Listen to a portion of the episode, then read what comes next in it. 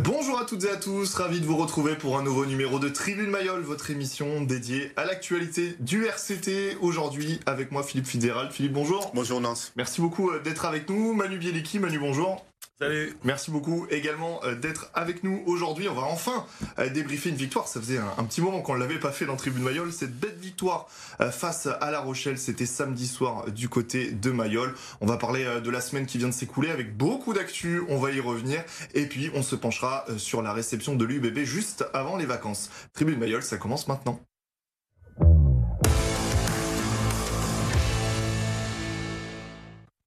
Et on regarde d'abord euh, le résumé de cette victoire. Euh, la Rochelle qui va faire passer un sale premier quart d'heure hein, à Toulon avec Iri Barren qui contre un coup de pied de Jérémy Saint-Zel et marque 13-0 au bout de 15 minutes pour les Rochelais. Toulon va se révolter. Jaminet euh, va permettre au RCT de recoller au score à la mi-temps 12 à 16. En seconde période, Toulon, grâce à un essai de 3 quarts, va marquer euh, sur son seul vrai premier mouvement hein, de cette seconde mi-temps grâce à Ben White. La Rochelle s'accroche, obtient un essai de pénalité, mais finalement, à la dernière minute, une ultime pénalité de Jaminet fait passer le RCT devant. Victoire 25 à 23 pour les Toulonnais. Il fallait absolument gagner, messieurs. Hein. Ça, c'était très clair. Après euh, la déconvenue en, Coupe d'Europe, c'est fait, ça fait du bien. Ça fait du bien au moral pour, pour les joueurs et pour les supporters. Philippe. Oui, euh, beaucoup de bien, je pense. Beaucoup de bien avec euh, une équipe qui a été beaucoup critiquée hmm. depuis la Coupe d'Europe, depuis le, le, mois en fait de, la Coupe d'Europe. à mon sens, une équipe qui s'est qui s'est retrouvée, qui s'est soudée dans les, dans les vestiaires de Berg, qui a dû qui a dû se parler, et trouver des solutions. Et je pense que de revenir à Mayol et de gagner devant un stade euh, pratiquement plein, euh, et de gagner de cette manière, dans le sens où ils sont, ils sont allés chercher des victoires, euh, revenir de derrière pour deux fois, et de, et de marquer sur ce ballon porté, finalement de, pousser les Rochelais à la faute sur ce dernier ballon porté. À mon avis, c'est ça qui fait du, bien à l'équipe d'avoir poussé les, les Rochelais à la faute sur le dernier mêlée euh, taper en touche, euh, sécuriser les ballons en touche sur le lancer au fond, il me semble. Après pousser le, donc ce gros paquet euh, Rochelet à, la faute et après mm. marquer les trois points. c'est parfait de, de, terminer comme ça. Je pense que c'est un signal que c'est une équipe qui est capable de, de mettre en place euh, du rugby sur les bases, des bases solides et ce qu'ils ont démontré à la fin avec une mentale, à mon avis, euh, démontrée et, et évidente. On y, on y, reviendra sur ce, sur ce, ce, peut-être un peu de disparité entre les avants et, les trois quarts du côté du RCT. Manu, euh, comment vous avez vécu ce match, cette fin de match, et puis surtout euh, le moral euh, est remonté un petit peu du côté des supporters. Ça, ouais, match, bah, match stressant, hein, parce que bah, on part très très mm. mal, d'être mené 13-0 par La Rochelle. au bout d'un quart d'heure, c'est toujours compliqué. Donc on est revenu à la partie sur les fondamentaux. Euh, voilà, on a vu que derrière c'était un peu, euh, voilà, c'était un peu, ça grinçait un peu, euh, deux trois fois par deux trois actions, deux trois passes dans les chaussettes, qui nous a pas permis de marquer un essai qui aurait pu rapidement nous faire recoller au score. donc voilà, et, après oui, c'est vrai qu'on revient bien. et bon, c'est, il y a, y a, des faiblesses, mais on a surtout cette grosse force de revenir, et je pense que ça va être très fédérateur pour le groupe parce que parce que voilà, comme on dit, ils étaient critiqués, ils étaient attendus au tournant. Mhm. Euh, on passe par la petite porte, mais en Coupe d'Europe, on est sorti par la petite porte sur des, fins de match un peu euh, contre nous. Mais ça, tourne, c'est bon signe. Et voilà, faut voir le verre à moitié plein. Alors, si on reprend le contexte du match, euh, une composition d'équipe qui paraissait attrayante hein, pour le RCT, qui retrouvait un petit peu, hormis quelques absents, enfin essentiellement Charles Olivon finalement, mais des joueurs qui étaient redescendus un petit peu au dernier moment. Il y avait quand même une grande interrogation, c'était sur le poste de numéro 10. Euh, Jérémy Saint-Zel qui enchaînait euh, avec cette charnière avec Ben White, là où, euh, où Enzo Hervé est resté sur le banc tout le match. Comment vous avez trouvé Jérémy Saint-Zel Il s'est fait contrer très vite. Après, derrière, il, est resté peut-être dans des choses un peu plus simples. Mais et, surtout, c'est un peu cette interrogation autour du numéro 10 dont, Pierre Mignoni a entretenu le suspense en après-match. Hein. Il n'a pas vraiment délivré les réponses de, de pourquoi, du comment. Non, bah après il y a des choses qui doivent, qui se passent dans le groupe, elles doivent rester dans le groupe. Hein, dans une équipe, euh, dans une équipe de rugby, c'est comme ça. Après, moi, sincèrement, euh, Jérémy Senzel, je l'ai pris comme euh, parce que c'est un gros défenseur, mhm. on va dire un meilleur défenseur que, que, Enzo Hervé. Donc on savait que les Rochelais allaient nous rentrer dedans. c'est leur façon de, de, jouer aussi. Donc on a préféré, je pense que Pierre a préféré mettre un meilleur un meilleur défenseur. Il euh, n'y a rien pour Enzo Hervé. Et, euh, il anime très bien le jeu, mais sauf que bah, voilà, on sait que défensivement, euh, Jérémy est, un poil au-dessus. Après, il y a aussi ce petit côté, on va dire, ce petit côté symbolique. Jérémy Senzel a joué à La Rochelle, donc mm. ça peut-être ça redonne un petit peu un petit peu plus euh, d'envie à Jérémy, même si je pense que à ce niveau-là ils en ont quoi. Mais mais voilà, je après le mystère de, Denzo, je je pense pas qu'il y ait un trop gros mystère. Euh, il va jouer, je pense que contre Bordeaux, il sera sûrement en présent et voilà. Et après voilà, ce qui se passe dans le groupe, ça reste dans le groupe. Sur, l'entame de match, euh, Philippe, est-ce que, justement, on l'a dit euh, dans, le début de l'émission, cette équipe était très attendue, le RCT est très attendu. Il y a cette entame de match, on peut le dire, un peu catastrophique, hein, 13-0 au bout d'un quart d'heure euh, face au double champion d'Europe.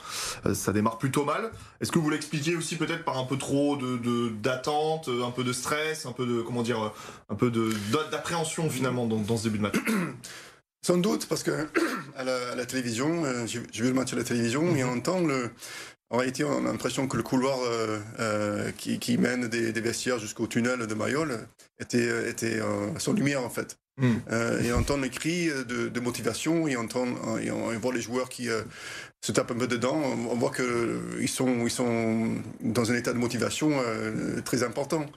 Et je crois que le problème avec l'émotion parfois, c'est que ça, ça, peut déborder et ça peut nous faire au contraire sortir d'un match au début c'est une hypothèse que j'ai peut-être pour l'entame du, du, match, pardon, que peut-être peut-être un trop plein mm. parce que ce sont les joueurs qui ont été mis dos au mur finalement, très critiqués.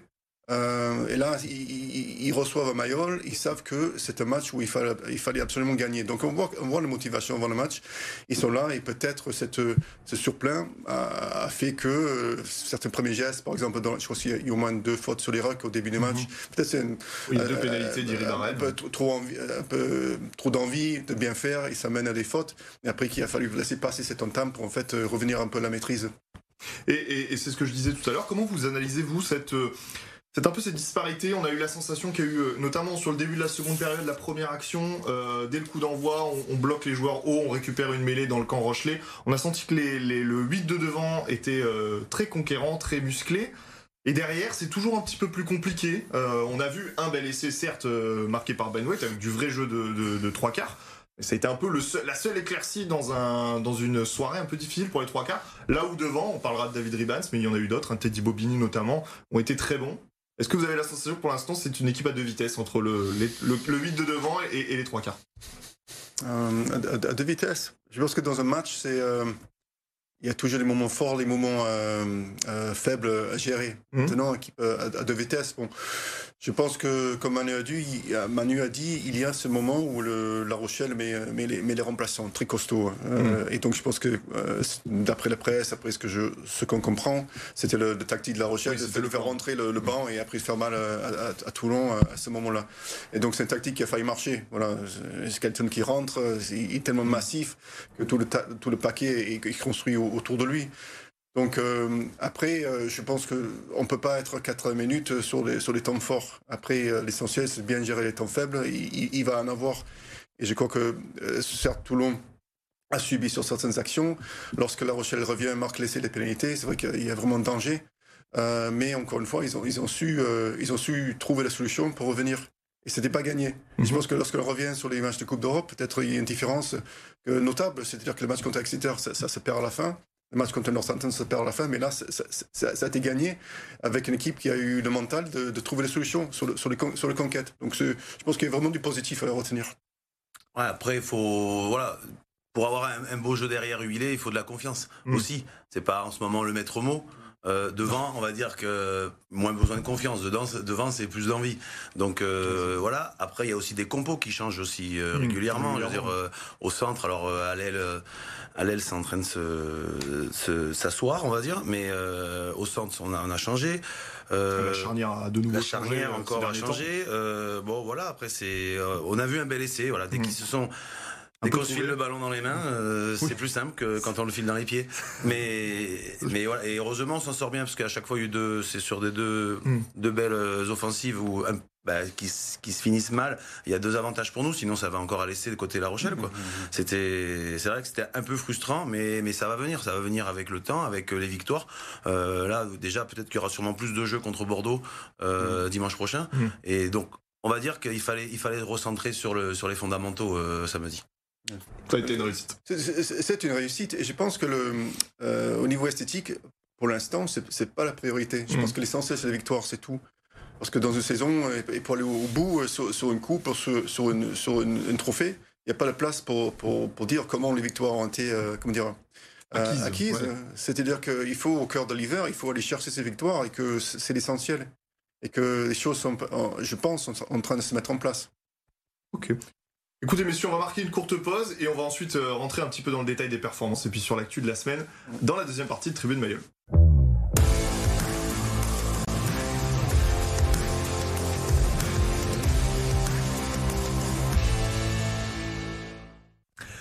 Euh, de retour pour cette euh, seconde partie de Tribune Mayol. Messieurs, je vous propose qu'on analyse un petit peu, peut-être plus en détail, deux, trois performances. On va parler évidemment de Melvin Jabinet. Il a passé euh, la dernière pénalité, celle qui offre la victoire au Toulonnais. Il a fait un 100%.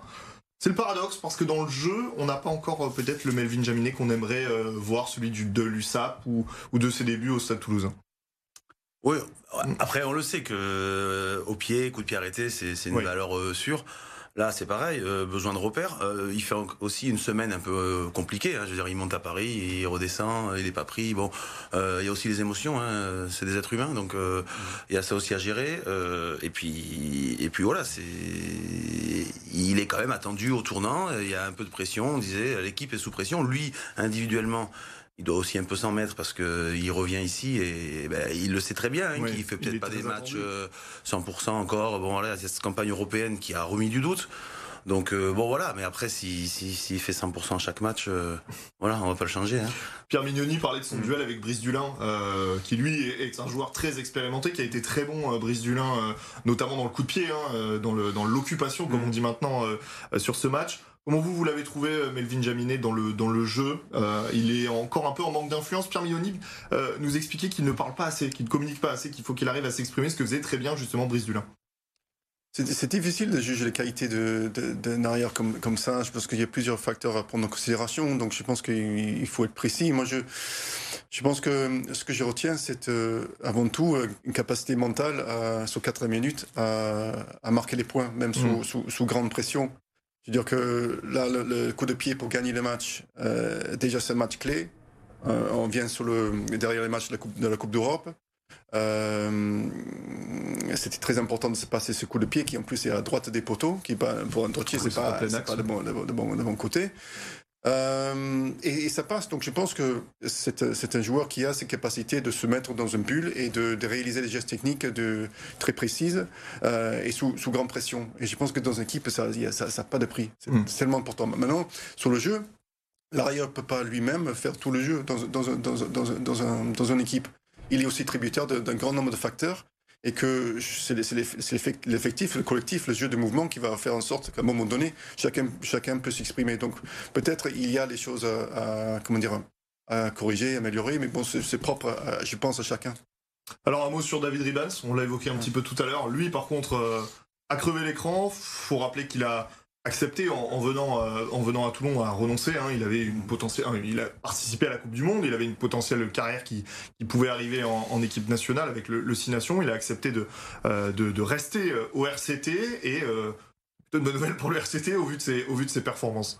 Ouais ouais, il est il est monstrueux. Il est puis bah alors il est le genre de joueur qu'on aime à Toulon. Ouais, voilà, c'est ça. C'est vraiment ce joueur. Euh, alors voilà, il a, on avait euh, Alain Younzé pendant des années mhm. là, et là on voit que ben ça, ça, ça ça fait du bien d'avoir deux, mm. deux Golgoth comme ça, hein, même si euh, Mathias arrive et tout, euh, c'est jeune aussi. Mais quand euh, j'ai vu la compo alignée avec avec Brian et, et, David Riban, c'est vrai que c'était, je me suis dit ça va ça va ça va faire ailler. Et il l'a fait, il le fait. En plus, il se relève, il a toujours le sourire, on a l'impression. il est heureux, on le voit heureux à Toulon, on le voit voilà, dommage cet essai parce que. Oui, ça l'aurait récompensé. Ça l'aurait récompensé, mais je crois qu'il a été récompensé par homme du match, mm. sur le, réseau aussi. Enfin, mm. donc voilà, ben, il, répond, il répond à à ce qu'on est venu, ce qu'on attend de lui, quoi. Mm. Je veux dire, quand ils sont allés le chercher, c'est c'est pour, ça. Et pour le moment, c'est vrai qu'il déçoit pas du tout. Et voilà, attention aussi de de pas de pas l'épuiser hein, parce que parce qu'il donne. Je propose qu'on écoute euh, Esteban Abadi, il nous parle justement de, cette euh, dernière action qui a permis aux, Toulonnais de, l'emporter. On n'avait pas fait de môle de, toute la partie.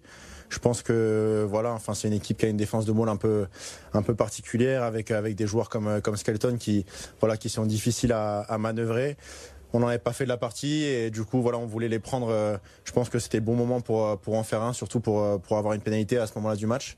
Et, et ça s'est avéré être payant. On a réussi voilà on a réussi à l'obtenir et c'est ce qui c'est ce qui nous fait gagner le match avec avec le pied de, de Malvin donc je pense que c'était important de, de réussir ce coup-là et ça va faire du bien, on l'a dit, euh, on l'a dit cette victoire. Moi, je vous propose qu'on passe maintenant sur les sur les actus de la semaine parce qu'il s'en est passé beaucoup. Euh, on va on va revenir évidemment sur euh, probablement la, la, plus chaude, celle qui a fait le, le plus couler d'encre, c'est ce ce potentiel échange entre Christopher Tolofoy qui partirait du côté de Montpellier et l'arrivée du numéro 10 Garbizi. alors après le tournoi destination puisqu'il est actuellement avec avec l'équipe d'Italie. Le RCT a mis un peu de temps mais a démenti dans l'après-midi la sortie de cette information. Ce week-end, Patrice Colazo, interviewé en, conférence de presse d'après-match, a envoyé un petit pic hein, à son ancien club en disant que le communiqué l'avait fait, euh, sourire, que lui, il était, euh, pas trop dans le, mensonge, qu'il n'aimait pas ce genre de choses. Pierre Mignoni a souhaité ne pas vraiment réagir ensuite sur la réaction de Patrice Colazo. Enfin, vous voyez où, je veux en venir. Comment vous, voyez ça, vous? Cet échange Comment vous l'avez vous l'avez pris? Je sais que les accros, vous êtes proches aussi de, Christopher Tolofoy, c'est l'un de vos parents. Euh, comment comment bah, ça? Déjà, on l'a laissé tranquille. Mhm. Il y avait un match à préparer. Euh, on a laissé tout le monde tranquille. Des fois, on peut envoyer des, petits textos. Petit texto, alors c'est vrai. Donc euh, non, on l'a laissé tranquille. Après, c'est la vie d'un joueur professionnel. à Montpellier qui a un besoin, il y a Toulon qui a un besoin. Si les clubs arrivent à s'entendre, euh, voilà, je, ça va pas empêcher Christopher Touloufoy de rentrer et de faire euh, de faire euh, sa rentrée mm. comme il fallait. Euh, voilà, il a notamment été, enfin, il est très bon. Hein, Christopher, on peut lui reprocher quelques lancers, mais c'était pas toujours que lui. Ça voilà, ça, ça, ça, revient. Donc, mm. donc voilà. Il y a Dan Bigard avec ce point d'interrogation, que mm. aussi on entend que c'est peut-être une fin de carrière, fin de carrière prématurée. Bah, il y a Enzo Hervé, on en a parlé, on ne sait pas. Donc du coup, ben, ouais, tout ça, quand on met tout ça, euh, oui, on peut se faire plein de, plein de thèses, plein de théories, mais bon, c'est Pierre qui a les clés et ben, je pense que va se décanter rapidement. Il y a peut-être un match à passer. Après, il y a une petite euh, petite trêve, il y a des vacances. Mm. Peut-être ça va se décanter tout ça. Et mais voilà, quoi qu'il arrive, on remerciera Christopher s'il doit partir euh, pour tout ce qu'il a donné. Et puis on accueillera euh, Garbizi comme s'il était toujours là. Quoi. Je veux dire, voilà, c'est la vie du sport. On a quand même la sensation, là où on peut quand même être étonné, c'est qu'aujourd'hui, au, poste de, de talonneur, on a Teddy Bobini, euh, Christopher Toulofoy et Jack Singleton, mais Jack Singleton qui ne va pas rester puisqu'il est en, en prêt. C'est un joker médical par rapport au retour de d'Anthony Triard qui avait l'air d'avoir euh, commencé à faire son retour. Mm. On sent que Christopher Toulofoy fait quand même partie des, pièces maîtresses de ce club. Le faire partir euh, là maintenant, à, six mois de, de, la fin de saison, ça, ça paraît étonnant pour un, pour un talonneur. Il, il resterait plus que deux talonneurs de métier, dont un qui n'est qu'en prêt. Après, je je, je, connais pas l'origine de la, en fait, pas de la fuite ou l'information, mm. parce qu'à un moment donné, peut-être c'est une information qui, euh, bon, a confirmé déjà et euh, qui est peut-être sortie de manière euh, prématurée. Peut-être en négociation, ça n'a pas été acté, ce qui semblerait donc, le plus probable. Je suis d'accord avec Manu, c'est la vie des clubs, c'est la vie des joueurs, c'est mm. un sport qui est professionnel et que les changements, les accords peuvent intervenir en cours de saison pour, pour qu'un joueur parte et qu'un autre puisse venir et un échange, c'est toujours possible. Maintenant, un changement en cours de route, ben, c'est oui, effectivement, ce, sont les staffs sportifs des clubs qui, tiennent les, clés. Euh, je pense que euh, Christophe, Christopher Toulofoy, c'est un très bon talonneur qui, euh, est très costaud, qui, avance beaucoup ballon en main, qui, a une bonne tenue de mêlée. La touche, c'est toujours une affaire, de, collective. c'est beaucoup de travail, c'est beaucoup de, de, précision et beaucoup de, confiance. mais ça concerne tout le monde. Donc, pour ça, répondre à ta question, est-ce que c'est une surprise? Bon, je pense que les changements, ce sont les, ça appartient à la vie des clubs et, la vie des joueurs, et que parfois, euh, même souvent, on ne connaît pas le, hmm. les dessous de toutes les, raisons. Des, peut-être que Fizi va rechausser les crampons aussi. Peut-être qu'il y a un scoop et que. Non, mais il y a un autre joueur, euh, un autre numéro 10 à Montpellier, qui lui, hier soir, euh, dans une interview chez nos confrères de Midi Olympique, a fait un vrai appel du pied pour le coup au RCT. C'est Louis Carbonel, évidemment, le feuilleton Louis Carbonel feuilleton le plus suivi sur, euh, sur la rade de Toulon ces dernières années, euh, qui euh, a sorti une petite phrase, une petite punchline dans, dans, un interview chez, chez, nos confrères de Midi Olympique. Je retournerai à Toulon un jour. Et il l'a dit. À choisir Garbizi ou Carbonel si vous avez le choix, Manu Voilà. Il n'y a pas de. voilà.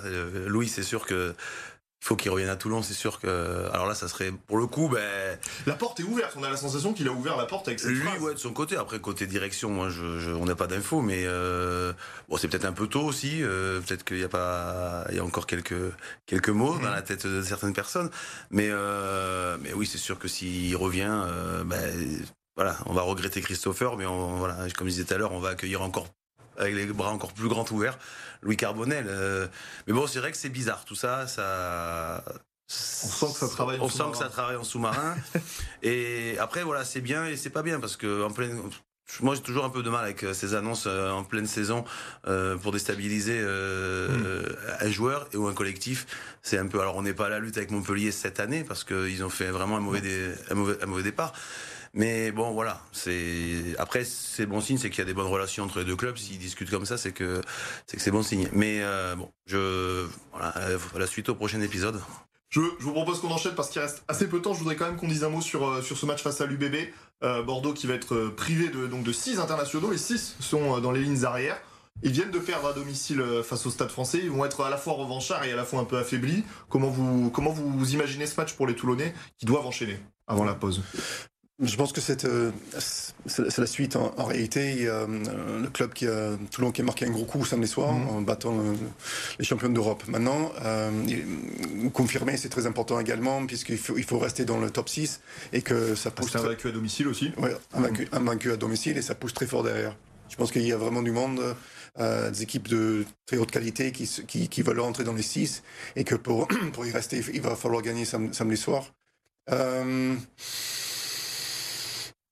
mais je pense qu'ils sont, ils sont, ils sont en train de se retrouver. Je pense que même si on revient sur l'année dernière et l'année d'avant, je pense que c'est un- club qui est euh, dans une phase, euh, bon, d'abord de reconstruction, d'av- d'avoir euh, d'avoir failli, comment dire, obtenir une qualification énorme et, et- d'avoir d'avoir failli gagner la Coupe d'Europe il y a deux ans de challenge, d'avoir gagné l'année dernière, d'être pour la première fois depuis un certain temps euh, bien placé en top 14. On a Bon, plus de ça, points. hein. ouais. on a plus plus de points que. On est à mi-saison là. On a 36 points. L'année dernière, on avait 30. Il y a deux ans, on avait. Et puis c'est le, le seul 26. objectif du club. Il n'y a plus de, il y a plus de Ça y est. d'Europe. Donc euh, maintenant, il faut enchaîner.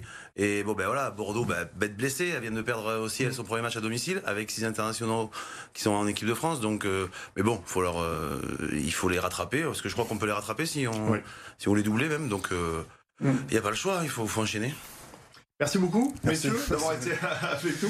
Et puis juste avant de se quitter, nous on regarde les résultats dans les, dans les autres sports dans le département.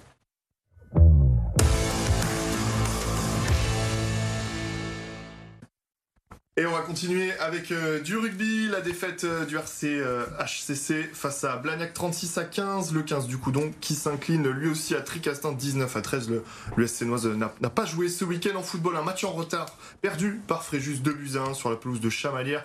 Défaite de Toulon en futsal 7 buts à 1 face à Laval et défaite du HTV, nouvelle défaite à, à domicile de 2 points 71 à 73. Messieurs, merci beaucoup euh, d'avoir été avec nous. Et puis nous, on se retrouve la semaine prochaine pour débriefer, on l'espère, la victoire du RCT face à l'UBB.